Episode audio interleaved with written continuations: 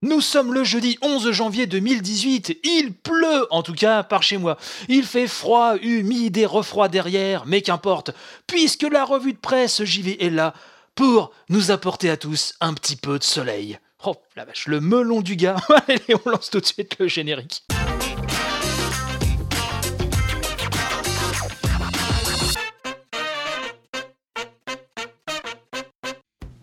Bienvenue à toutes et tous, bienvenue dans votre podcast quotidien qui vous cause jeux vidéo chaque matin. Moi, c'est Bruno Roca, et durant 15 minutes environ, ça va causer JV, à ma façon certes, mais il faut de tout pour faire un monde, que voulez-vous. Vous êtes de plus en plus nombreux à m'écouter chaque matin, et j'en suis ravi. Merci à tous, merci pour vos partages, merci pour vos témoignages, tout cela me fait vraiment chaud au cœur. Ce que je vous propose, eh ben, c'est qu'on attaque directement avec les premières news. Allez, c'est parti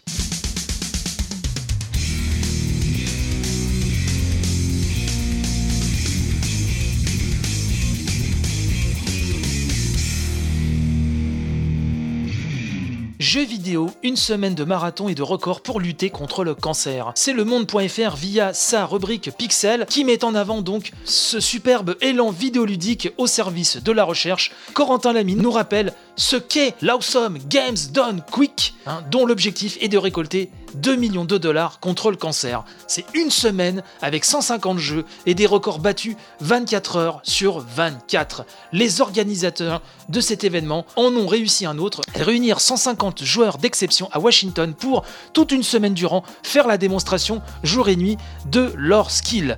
Né en 2010, hein, nous dit le papier, l'initiative, tous les 6 mois, réunit des centaines de milliers de spectateurs sur la plateforme de diffusion vidéo Twitch. Un marathon spectaculaire mais également caritatif sorte de téléthon du jeu vidéo, il est l'occasion pour les spectateurs de donner au profit de la Prevent Cancer Foundation, la fondation donc pour la prévention du cancer. L'an dernier, l'Awesome Games Done Quick et son équivalent estival, le Summer Games Done Quick, avaient permis de récolter 4 millions de dollars, ce qui équivaut à 3,35 millions d'euros. Cette première édition 2018 a commencé le dimanche 7 janvier et s'achèvera dimanche 14 au matin. Déjà, elle a permis, nous dit Corentin, de récolter plus de 250 000 dollars et de battre deux records du monde, dont ceux des jeux Burnout Paradise et Little Big Planet 2. L'article nous précise également que sur sa chaîne Twitch, le collectif Le French Restream retransmet en direct l'événement, intégralement commenté en français par ses soins.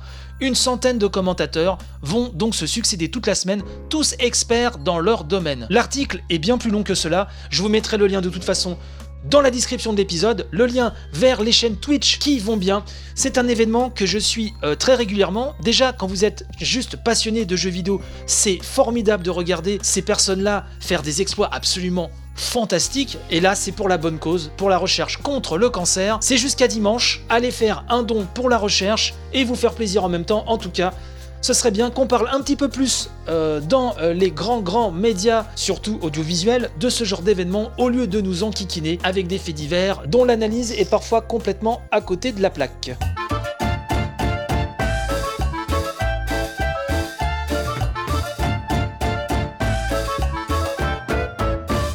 ES1, la première chaîne française 100% dédiée à l'e-sport, a enfin commencé à diffuser et Gameblog nous propose une interview de son créateur Bertrand Amar. Je vais retirer juste quelques passages rien que pour vous. Alors deux questions que j'ai retenues, hein, euh, dont une où Gameblog demande à Bertrand Amar s'il n'a pas peur que euh, la chaîne ES1 ne soit considérée comme la chaîne e-sport du groupe Webedia, car Webedia est déjà très présent dans l'écosystème français de l'e-sport. Bertrand Amar répond Cette chaîne, c'est la chaîne de l'e-sport français. Ce n'est surtout pas la chaîne de Webedia c'est Webedia qui est aujourd'hui la plus grosse structure investie dans l'e-sport qui a les moyens de faire vivre cette chaîne. Mais dès le départ, on a signé au gaming avec Gamers, Origin, Arma Team, ZQSD Production, des chaînes de production référentes dans l'e-sport pour que l'on diffuse leurs compétitions et que tout l'écosystème de l'e-sport profite de cette chaîne. Il y a beaucoup de talents de Webedia qui n'ont pas leurs émissions sur cette chaîne. On est allé chercher par exemple Chips et Noy qui sont sur O Gaming. On va avoir beaucoup de talents e-sport qui vont avoir des émissions sur cette chaîne mais qui ne travaillent pas chez nous. Euh, Gameblog pose euh, cette question également. ES1 a un système économique particulier puisque ce sont les opérateurs qui vont la diffuser qui ont participé à son financement. Et Bertrand Amar répond c'est l'économie de la chaîne. ce sont les opérateurs qui vont payer pour diffuser la chaîne, en l'occurrence Orange et Bouygues, qui sont les premiers avec qui on a signé. Si on avait décidé de faire la chaîne complètement en gratuit, il aurait fallu qu'on aille chercher de la pub pour la financer. Aujourd'hui, ce n'est pas viable pour ce type de chaîne parce que le prix de la pub est trop bas et qu'on n'arrive pas à financer une chaîne avec. Et cela aurait mis le projet en danger. On veut qu'il y ait de la valeur, qui nous permette d'acheter des émissions à d'autres acteurs, de produire des émissions et de payer tous les gens qui viennent travailler sur la chaîne. Merci à Orange, merci à Bouygues d'avoir été les premiers à croire au projet. On espère qu'il y en aura d'autres. Car je rappelle que pour l'instant, la chaîne est disponible sur les box Orange. Elle débarquera normalement dans peu de temps sur Bouygues. Et dans un avenir moyen proche, théoriquement, sur Free. Quant à SFR, Mystère et Boule de Gomme. Gameblog nous rappelle que les programmes de S1 sont axés autour de quatre formats complémentaires. Des magazines inédits autour des catégories les plus populaires de l'esport, le versus fightings, le FPS, etc. Des sessions de jeux en compagnie des plus grands champions et joueurs français. Des compétitions en direct ou retransmises en différé le tournoi Africa Game Show qui sera diffusé dans un rendez-vous hebdomadaire dédié à l'e-sport africain, des documentaires exclusifs, les premiers documentaires seront consacrés à la place des femmes dans l'e-sport, ça c'est très très bien, et la première édition du tournoi Evo Japan. Ah, il y a quand même du... Vous voyez, moi qui suis pas forcément e-sport à la base, il y a des choses que moi en tout cas qui me voilà que, je trouve euh, intéressante. On souhaite bonne chance à cette chaîne, à Bertrand Hamar, à tous les acteurs qui vont la faire vivre en espérant que le succès soit au rendez-vous. Comptez sur moi en tout cas pour vous donner euh, des news prochainement de ES1.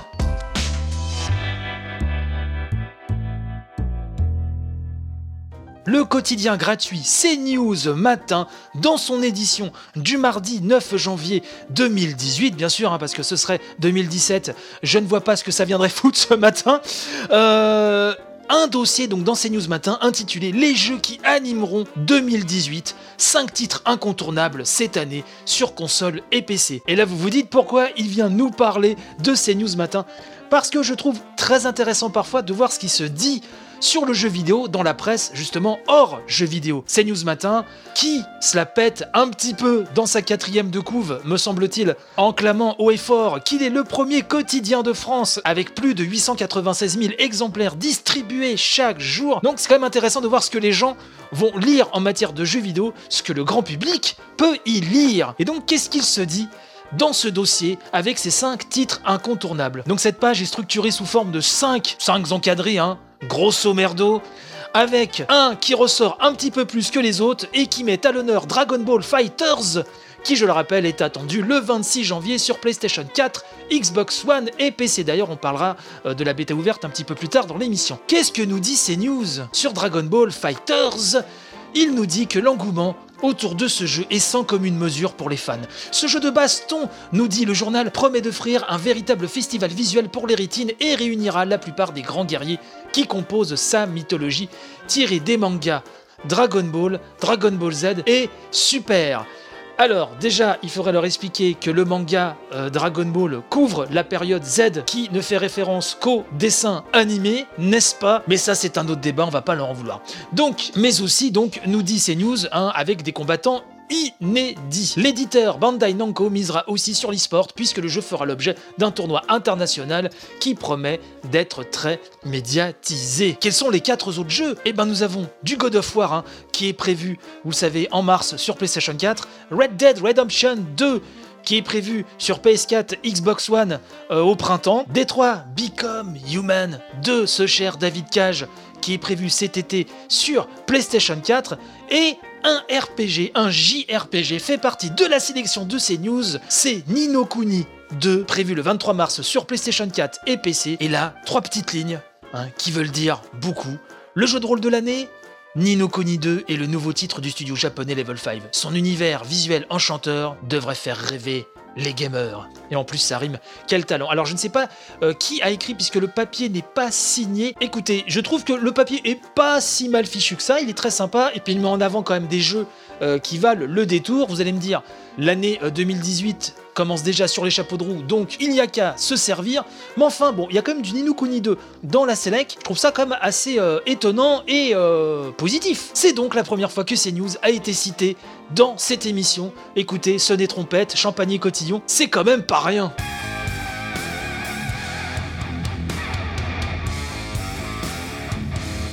On parlait de Dragon Ball Fighters tout à l'heure, et ben sachez que la bêta ouverte de ce jeu tant attendu déboule ce week-end sur PlayStation 4 et Xbox One. Cette bêta permettra de combattre à travers 7 stages et d'essayer divers modes de jeu. Alors attention, c'est disponible dès le samedi, donc un 13 janvier à 9h du matin pour les joueurs qui ont précommandé le jeu.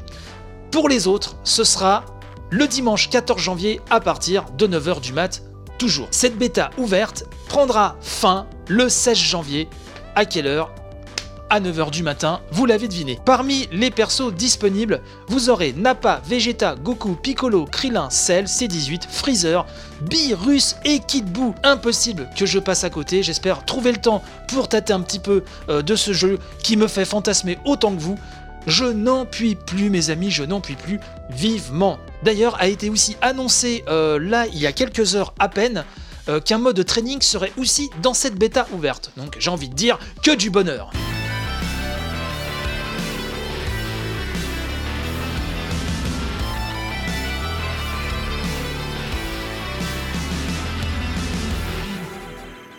Trois petites news hein, pour terminer cette belle émission. Tout d'abord, l'équipe en charge de Pokémon Go a publié un post dans lequel euh, il nous annonce quelque chose qui ne va pas faire plaisir à tout le monde. Il nous explique qu'après une prochaine mise à jour de Pokémon Go, eh ben, qu'ils mettront fin à la maintenance des appareils Apple incapables de prendre en charge iOS 11, tels que l'iPhone 5 et l'iPhone 5C. Ce changement est le résultat d'améliorations de Pokémon Go qui poussent l'application au-delà des capacités des systèmes de ces appareils, nous dit-on. Ce changement prendra effet le 28 février 2018. Après cette date, les dresseurs utilisant ces appareils pourraient ne plus avoir accès à leur compte Pokémon Go, utiliser leurs Poképièces ou les objets qui sont dans leur sac. Ils devront se tourner vers un appareil adapté pour continuer à jouer. Alors ça, c'est très triste puisque contrairement quand même à ce que certains pensent, c'est toujours un jeu phénomène. Hein. Pokémon Go, on en avait même parlé il y a quelques émissions de cela. Alors moi qui ai un vieil iPhone 5C euh, fissuré, etc., que je prie tous les jours pour qu'il reste un peu en vie, je serais joueur de Pokémon Go, je serais un peu dans la mouise. Bon, le fait est que je ne suis pas joueur de Pokémon Go, mais est-ce que parmi vous certains euh, bah, paniquent un petit peu avec cette annonce, vous me direz ça comme d'habitude hein, sur les réseaux sociaux, hâte revue de presse j'y vais tout coller sur Twitter ou sur la page Facebook. J'aimerais aussi vous annoncer que Piggyback revient avec un nouveau guide The Legend of Zelda Breath of the Wild. Alors, ils en avaient déjà édité un magnifique l'année dernière, que j'ai la chance de posséder, mais cette fois-ci, ça revient avec une édition augmentée et qui prend en charge tous les DLC qui sont sortis entre-temps pour le jeu phénomène, lui aussi, un autre jeu phénomène, de euh, Nintendo. Cette version augmentée paraîtra le 14 février 2018. Apparemment, le prix constaté serait de 29,99 euros. Et enfin, et enfin mes amis, grande nouvelle, le 12 janvier, donc autrement dit demain, un stream Okuto Ga Gotoku va être diffusé par Sega. Nous verrons de nouvelles images de gameplay de ce jeu qui s'annonce formidable, vous savez, la fusion du gameplay complètement extraordinaire de la saga Yakuza avec l'univers complètement dingue de Ken le survivant. Cette émission aura comme invité de prestige Toshihiro Nagoshi, ni plus ni moins que le papa de la saga Yakuza. Donc je ne sais pas vous, mais moi je m'en frotte déjà les mains d'avance.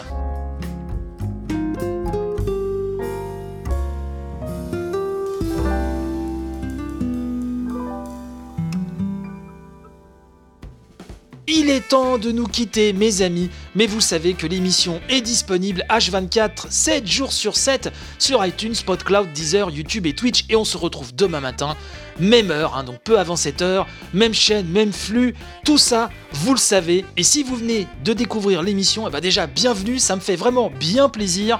Donc sachez que l'émission est disponible sur tous ces portails-là. Tous les détails hein, sont dans la description de cet épisode. Donc pour venir discuter avec moi pour vos remarques, vos critiques, vos cyber bisous, oui, je suis encore peut-être un des rares qui utilise le mot cyber, hein. qu'est-ce que vous voulez, je suis vieux. Euh, n'hésitez pas donc à venir tailler le bout de gras avec moi sur hâte revue de presse JV sur Twitter, la page Facebook, il y a aussi mon Twitter perso, chez Bruno, CHZ underscore Bruno. Des étoiles sur iTunes, des petits commentaires, ça c'est super important.